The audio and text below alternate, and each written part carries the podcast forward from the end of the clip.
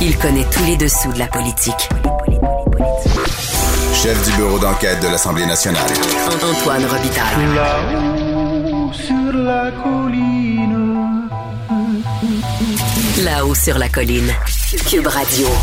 Bon mercredi à tous. Aujourd'hui à l'émission, le gouvernement de la CAQ ne ferait pas tant dans le populisme que dans l'électoralisme décomplexé. C'est ce que soutient l'universitaire Olivier Jacques, qui démontre que rarement un parti a autant voulu plaire dans toutes ses décisions à ce qu'on appelle en sciences politiques l'électeur médian, l'électeur moyen. Aussi, on attendait à ce qu'elle gouverne à droite fiscalement alors qu'elle a plutôt augmenté les dépenses publiques, par exemple. Mais d'abord, mais d'abord, c'est l'heure de notre rencontre quotidienne avec Rémi Nadeau. Tout a été mauvais. Ça a été un spectacle désolant. C'était triste de voir ça. Antoine Robitaille. On sait bien, vous voulez faire du nationalisme. Mais non, on veut justement contrebalancer cette délocalisation-là politique. La rencontre. Un jour, on fera notre débat. Oui, oui, bien sûr. Métal sur métal. C'est le moment de vérité. La rencontre. Nado. Robitaille. Et bonjour Rémi Nadeau, Bonjour, Antoine. chef de bureau parlementaire à l'Assemblée nationale pour le journal et le journal. D'abord, reparlons de la révélation du jour d'hier, le 500 dollars, mais pas le premier, le deuxième qu'on va recevoir si et seulement si la CAQ est réélue. Oui, euh, on, s'est moqué nous-mêmes du fait que M. Legault aurait pas dû dire euh, c'est si on est réélu qu'il y aura le, le nouveau montant d'argent. Il n'a pas dit 500, mais un montant d'argent supplémentaire. Oui, c'est vrai, il n'a pas dit 500, il a Ah. dit un autre chèque. Exact. Mais ça avait l'air du premier ministre qui dit voter du bon bord. Oui. Ceci étant, donc, je voulais qu'on revienne là-dessus parce que quand même, j'ai sourcillé quand j'ai entendu les partis d'opposition. Le Parti québécois dit, euh, ben là, à ce moment-là, euh, si c'est maintenant que c'est urgent, c'est maintenant que les gens en ont besoin, donc c'est maintenant que ça prend une aide. Donc, Mais là, donc, Oui. imagine-toi François Legault qui dirait je, vous- je redonne un autre chèque aux Québécois euh, au mois de juin, par exemple, puis tous les partis d'opposition diraient et à, à deux mois de l'élection, ils s'achètent des votes.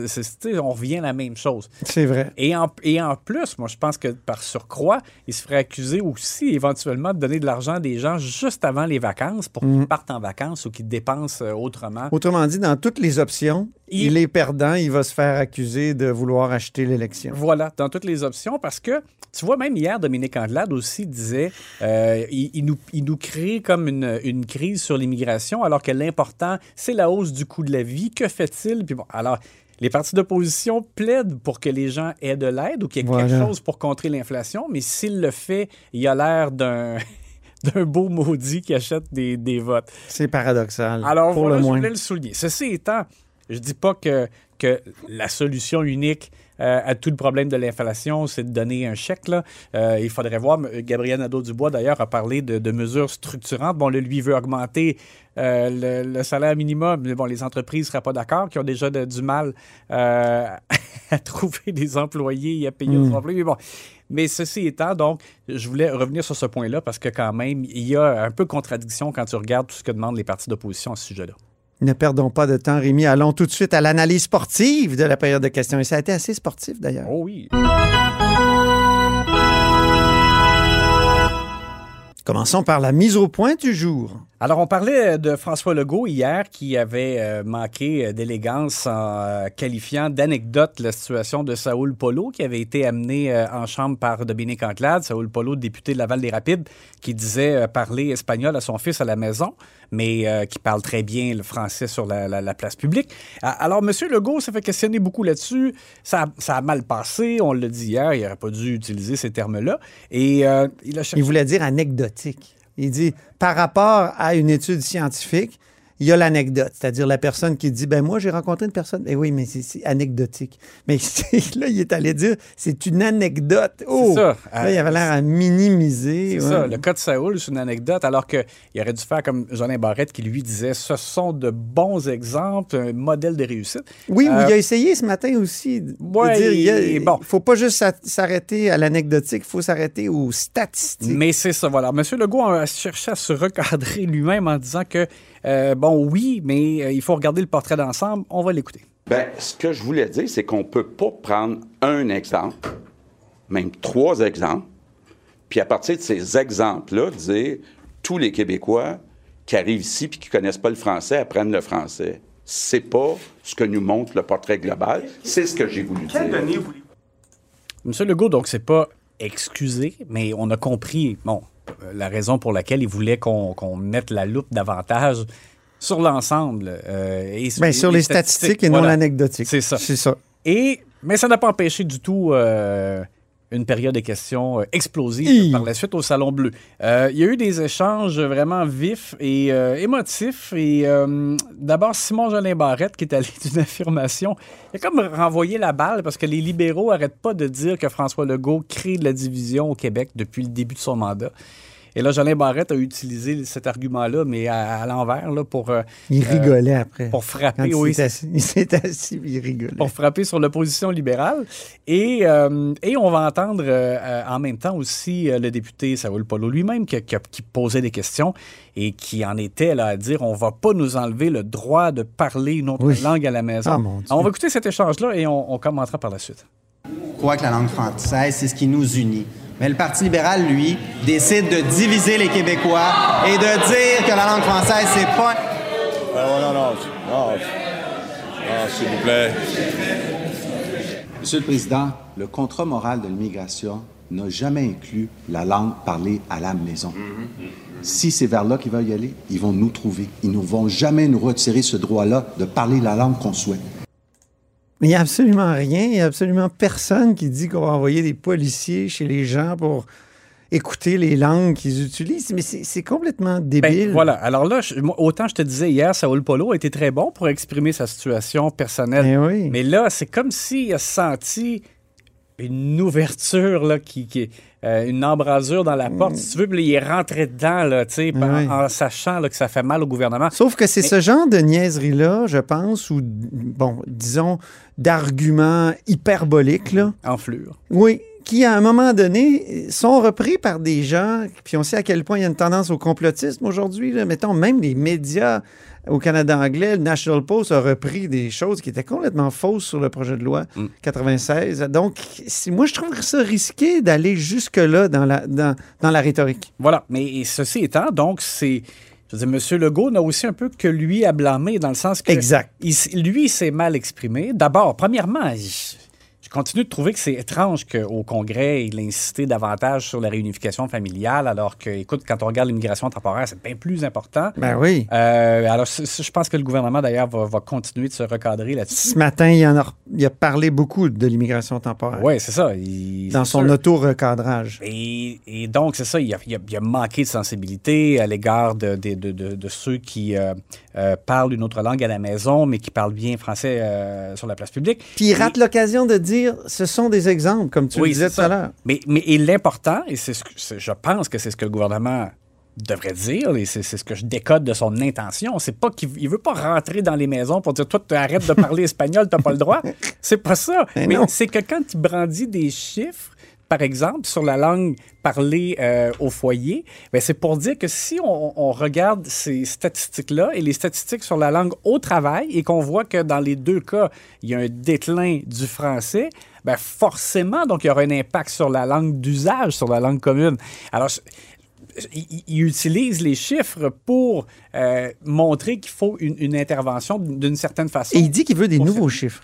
Oui. Ça, c'est intéressant. Ça prend un autre indicateur, puis ça prend des indicateurs pas aux cinq ans, à chaque année. Oui, c'est ça. Il, il veut avoir des chiffres sur le français utilisé sur la place publique. Ça, c'est l'aspect intéressant. Oui. Alors, c'est à suivre, mais c'est ça. Faisons attention. Euh, Je pense que c'est le message qu'on peut envoyer à tous les élus euh, parce qu'on voit que c'est ça, ça peut être explosif, puis c'est euh, c'est nuisible. D'ailleurs, on va le voir aussi dans la suite. de- Ben oui, parce que c'est une autre dérive du jour dans ce débat que tu veux souligner. Exact. Alors, comme on le disait, on, peut euh, critiquer la façon dont ça a été amené ou les termes, mais on, on- je pense pas qu'on peut nier qu'effectivement, il y avait recul du français euh, et que le gouvernement donc cherche euh, à améliorer la situation. Gabriel Nadeau-Dubois, lui, est allé jusqu'à utiliser le terme menace imaginaire, donc on, va l'entendre, et François Legault qui est allé un peu en, en coup bas dans sa, sa réplique à ça. On va entendre cet échange aussi. En même temps, je comprends le premier ministre, c'est plus facile de faire campagne sur l'immigration que sur ce qui se passe dans la vie des gens. Le coût de la vie étouffe tout le monde. On vit une crise du logement historique. Les maisons sont plus achetables. Le système de santé est en ruine. Les changements climatiques nous rentrent dedans. Donc, je comprends le premier ministre d'inventer une menace imaginaire. Je le comprends de pointer du doigt les immigrants, les immigrantes. C'est la stratégie électorale habituelle des politiciens qui n'ont pas de projet de société. Ce qu'on vient de voir, Monsieur le Président, c'est que Québec solidaire, c'est pas un parti nationaliste, c'est un parti multiculturaliste. C'est ça qu'on a en face de nous autres. Question principale. Et imagine, c'est une période de questions pendant laquelle le président euh, François Paradis, à un moment donné, a passé proche même de, de suspendre le, euh, le déroulement euh, de l'exercice parce qu'il y a eu des applaudissements d'un côté oui. de l'autre, des cris. Là. Quand D'ailleurs, il a menacé, moi, spontanément, j'ai dit, ben fais-le. Ouais, Fais-le. tu sais, Jacques Chagnon, il le faisait. ouais. Là, là, Ah oui, on, raison. on va aller se parler dans le Ouais. dans l'antichambre, là, puis vous allez, euh, vous allez vous calmer. C'est ça. Parce que quand, euh, d'ailleurs, Simon Jeanin Barrette, dans l'extrait qu'on avait entendu précédemment, là, euh, qui accusait les libéraux de diviser, on a entendu des Oh! Il y a notamment Isabelle Melançon qui, qui a quasiment euh, Ah, mon crié Dieu. complètement. Oui, pourquoi Euh, elle a hurlé comme ça? puis il y a eu des applaudissements. Alors écoute, c'était très particulier. Et c'est drôle, c'est une période de questions pendant laquelle il y avait beaucoup d'anciens euh, Oui. parce qu'il y avait, ben, il y a le, il y avait le dévoilement de la, de la statue pour Jacques Parizeau, puis il y avait aussi une rencontre de l'amicale des anciens. C'est ça ça. que j'ai décodé, là, parce qu'il y avait des, des anciens parlementaires, beaucoup dans les tribunes. Et, Ah, le, le salon bleu était plein comme un œuf. Ouais, il y en a beaucoup qui, il y en a beaucoup qui souriaient de voir euh, ces échanges-là euh, très vifs. Et Je trouve ça toujours triste quand même quand ça Mm. dérape comme ça parce que c'est un débat important pour le Québec. C'est pas Ouais. n'importe quel petit débat, là. C'est un débat existentiel. Mhm. La question du jour, Oui, écoute, en je, terminant, je le dis avec humour, là, je l'avoue, mais c'est ironique. Claire, oui, de le- du Parti conservateur du Québec. Il a posé une drôle de question à Simon Jolin Barrette. Elle, avait commencé par euh, parler de, euh, de l'immigration et de la langue. Mais après ça, la toute fin, donc cette, cette dernière question complémentaire est allée d'un cas où un jeune euh, s'est mal exprimé en, en allant la voir. Mais Simon Jolin Barrette lui a répondu lui, avec euh, beaucoup de sérieux. Mais on va entendre donc cette question qui m'a fait sourire. La semaine dernière, il y a un jeune homme de 13 ans qui venait à mon bureau de comté avec sa mère. Il me regarde et il me dit Madame la députée, voulez-vous-tu m'acheter du chocolat pour que j'aille au camp de jour? Voulez-vous-tu? Les oreilles me saignaient. Est-ce qu'il n'est pas un peu plus important de transmettre à nos enfants De la langue une langue française? française de Monsieur le ministre de la langue française? Et moi, j'ai osé, Rémi, dans le couloir. Après, j'ai rencontré Claire Sanson. J'ai dit vraiment, c'était pas votre meilleur. Elle dit malheureusement, c'est ma dernière. oui, c'est ça, c'est ça. je pourrais pas me reprendre, mais euh, si j'avais pu me reprendre, je vous aurais consulté avant. J'ai dit franchement, s'en prendre à un enfant qui Oui, fait une erreur de ça. français. Exactement. Mon Dieu. J'ai dit, même vous, vous en faites des erreurs de français, Claire. Puis, si elle avait pris l'exemple, je sais pas, moi, d'un doctorant ou Oui, d'un oui, docteur ou je sais pas, d'un d'un grand personnage qui avait trébuché, qui avait dit, mais qu'est-ce qui se passe dans nos écoles, dans, les- dans nos universités? C'est ça. Mais non, un pauvre petit qui vient vendre du chocolat en plus. Elle a acheté euh, quand Ah oui, même le chocolat. Je- Finalement, mais c'est ça, moi aussi. primeur que je voulais te. C'est la même chose, moi je veux dire. Évidemment, à 13 ans, on corrige nos enfants régulièrement. Ouais. Ils sont dans le processus où ils apprennent justement correctement. Euh, donc, même chose, moi j'ai trouvé que c'était ça, c'était justement une anecdote. Merci Pour beaucoup. le propos de François Merci beaucoup, Rémi. Puis euh, demain, c'est pas moi qui sera à l'animation. Oui. Occupe-toi bien de l'animateur qui est remplaçant, qui est Marc-André Gagnon. Oui, Parfait. on va porter le flambeau. Oui. Et de l'orgue, hein? oui, bien Ça prend de l'orgue. Salut.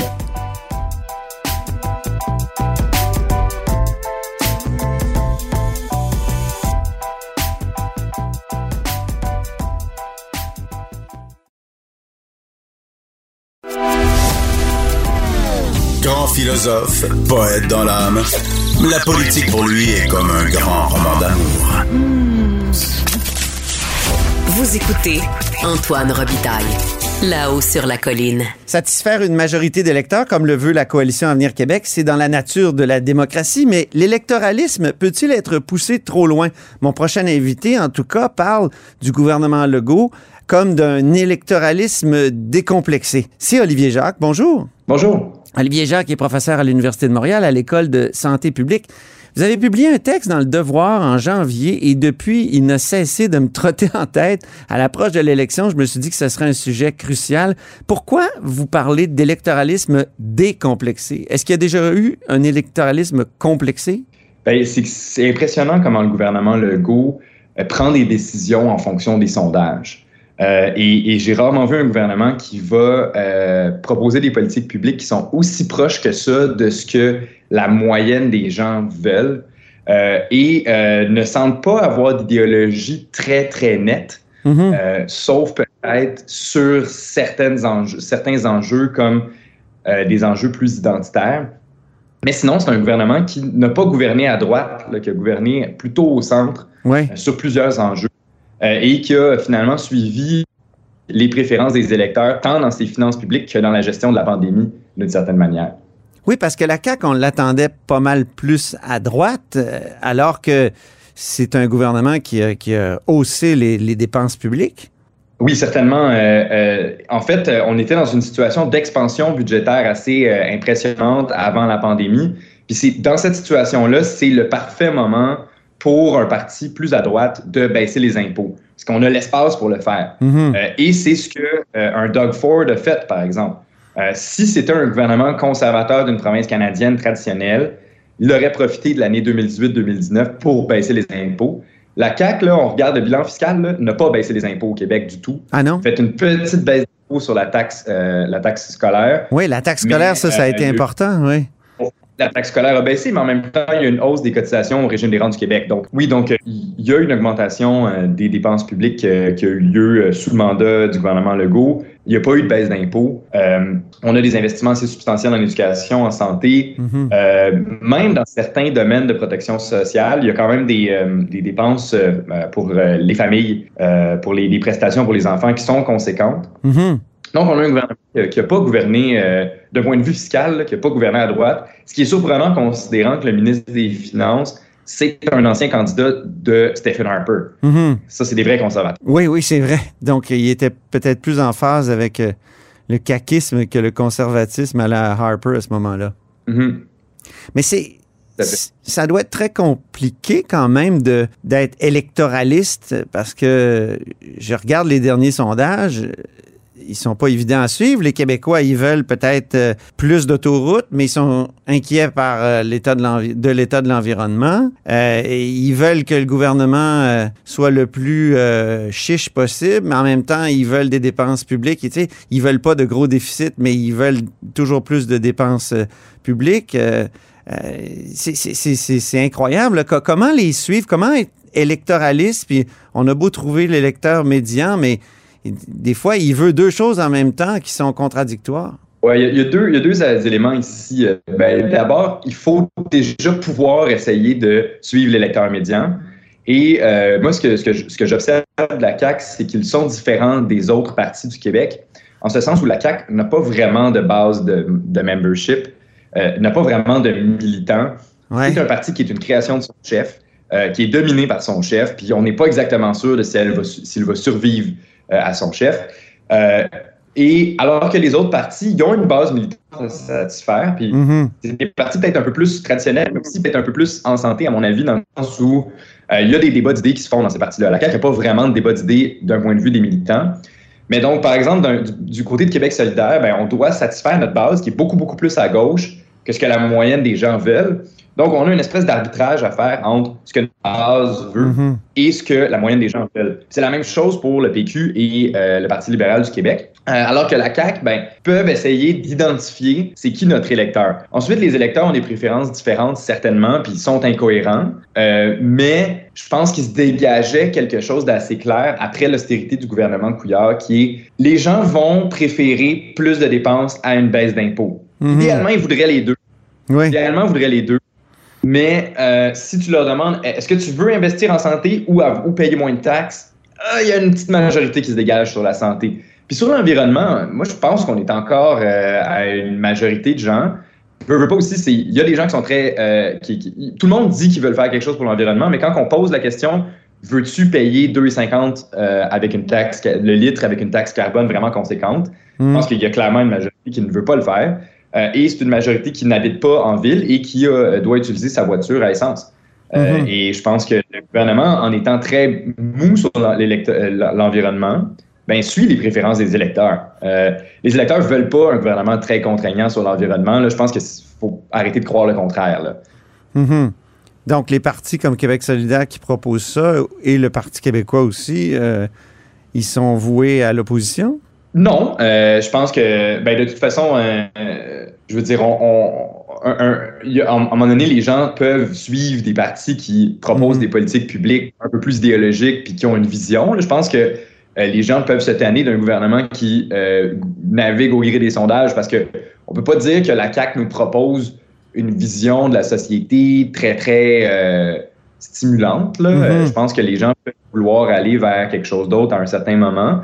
Mais c'est sûr que ça confère un avantage de pouvoir aller très proche de l'électeur médian. Ensuite, la CAQ va peut-être se tirer dans le pied un jour quand François Legault prendra sa retraite en élisant un chef beaucoup trop à droite.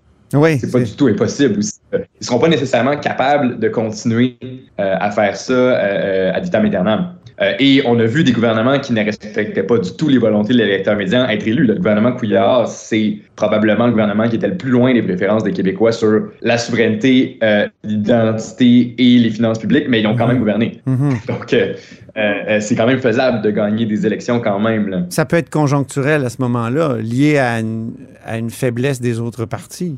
Ouais, qui ben, élus. Ouais. Lado a, a- a levé son bras au ciel. C'est C'est ça. peu ça qui s'est passé. Je me rappelle bien là, de cette élection-là.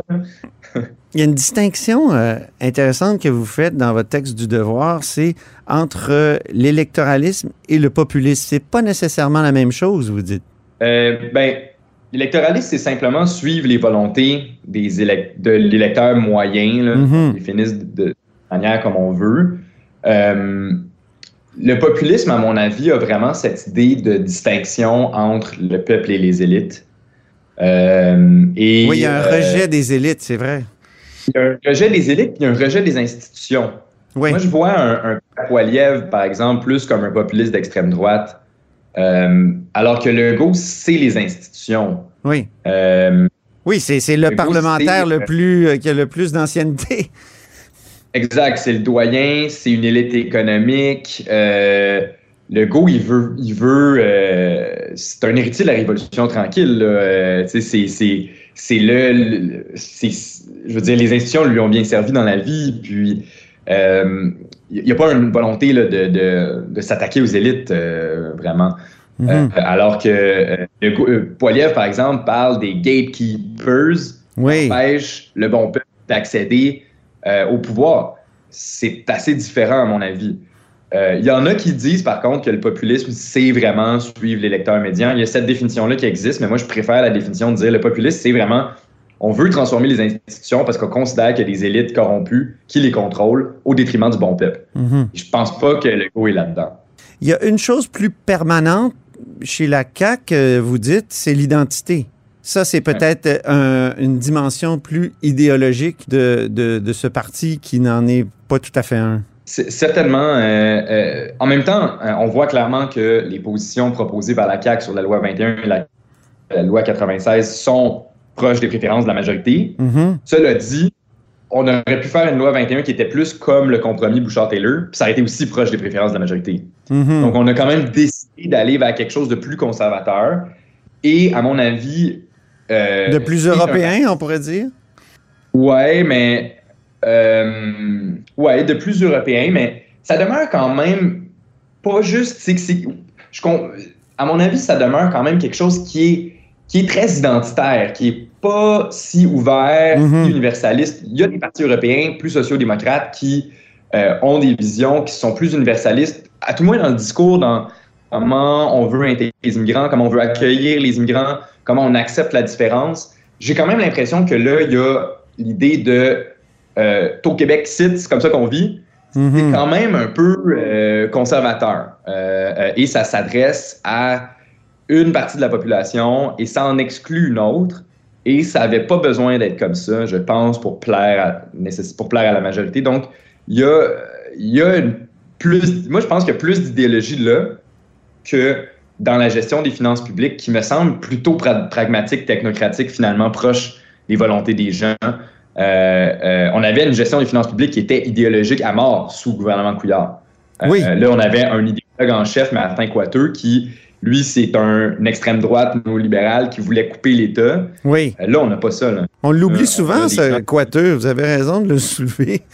C'était lui qui, qui menait ça beaucoup. Alors, pa- parce qu'on regarde Carlos Letao aujourd'hui, il a renié tout ce qui était euh, austérité. Euh, Effectivement, c'est important, cette dimension personnelle-là de la présence de Martin Coiteux au gouvernement.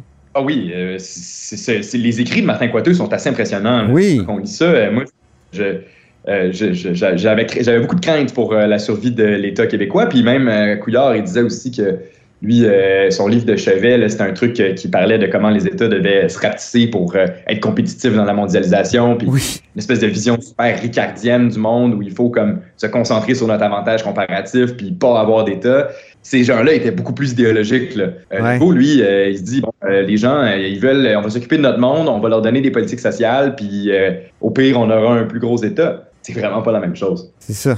En fin de semaine, dans son discours, il disait on est préoccupé par les finances publiques, mais on a un gouvernement qui a du cœur. Je trouvais que ça, ça résumait bien cette espèce de tension. Ouais, ouais. Hmm. Exact, tout à fait. Euh, puis euh, je pense que Legault, personnellement, là, il veut s'occuper de son monde. Euh, c'est important pour lui. Puis il veut pas que la croissance des dépenses de santé, qui, qui, qui- ils savent qu'ils doivent dépenser en santé. là. la pandémie, ça a été, ça a révélé les vulnérabilités du système. Il faut dépenser en santé. Hmm. Euh, mais Legault veut pas que la croissance des dépenses de santé l'empêche d'investir dans ce que lui pense qui est le plus important, c'est l'éducation. Donc Oui. là, ben, tu as un budget qui croît en santé. Tu veux pas, tu veux continuer de croître en éducation. Puis, ben, tu veux quand même satisfaire des demandes dans d'autres champs. Mhm. Tu peux pas baisser les impôts. C'est ça. Euh, il a- le, le chemin a été, croi- a été tracé à partir de ce moment-là. Puis la- l'accent mis sur le développement économique, ça, est-ce que c'est pas une idée forte, une idée euh, quasi idéologique aussi? Ben, je veux dire, tous les partis veulent, veulent faire la croissance. Là. Tout le monde, tous les partis veulent faire du développement économique. Québec Euh, solidaire, c'est pas clair. Ils veulent pas parler de décroissance, mais officiellement et, euh, et explicitement, mais c'est ça, ils sont mal à l'aise avec l'idée de décroissance quand on pose des questions.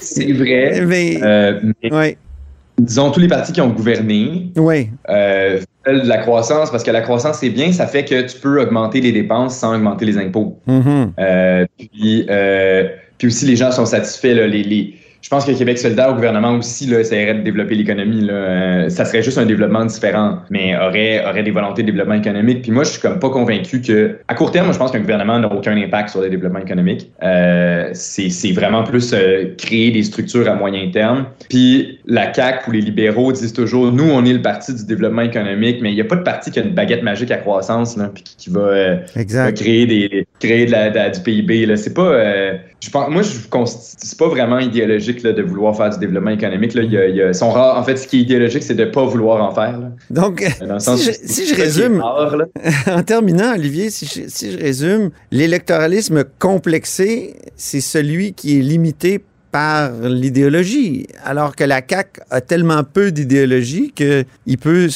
il peut être décomplexé. Est-ce que ça serait une bonne façon de le résumer? Je pense que c'est exactement euh, comme ça qu'on peut le dire. Euh, c'est l'idéologie du parti, l'idéologie des membres euh, qui pousse le parti vers une direction. Mhm. Et moi, j'aime ça, les partis qui ont des idées. Là. Euh, je suis pas en train de dire que c'est bon l'électoralisme de la CAQ. là. Non, non, non, non. Euh, On avait compris. Ce que ça fait, c'est que ça fait quand même que les préférences des électeurs moyens sont euh, respectées par le gouvernement.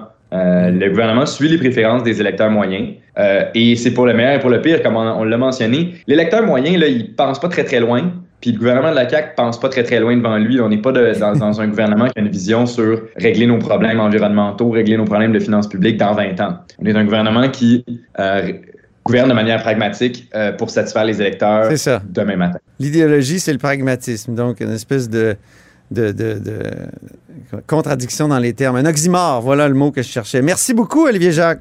Merci beaucoup, Antoine. Professeur à l'Université de Montréal à l'École de santé publique et auteur d'un texte très intéressant qui s'intitulait La CAQ ou l'électoralisme décomplexé dans le devoir en janvier dernier. Je mettrai le lien sur la page Facebook. Et c'est ainsi que se termine La Haut sur la Colline en ce mercredi. Merci beaucoup d'avoir été des nôtres. N'hésitez surtout pas à diffuser vos segments préférés sur vos réseaux. Ça, c'est la fonction partage. Et je vous dis à lundi prochain parce que demain, je suis absent et vendredi aussi. C'est Marc-André Gagnon qui sera à la barre de La Haut sur la Colline.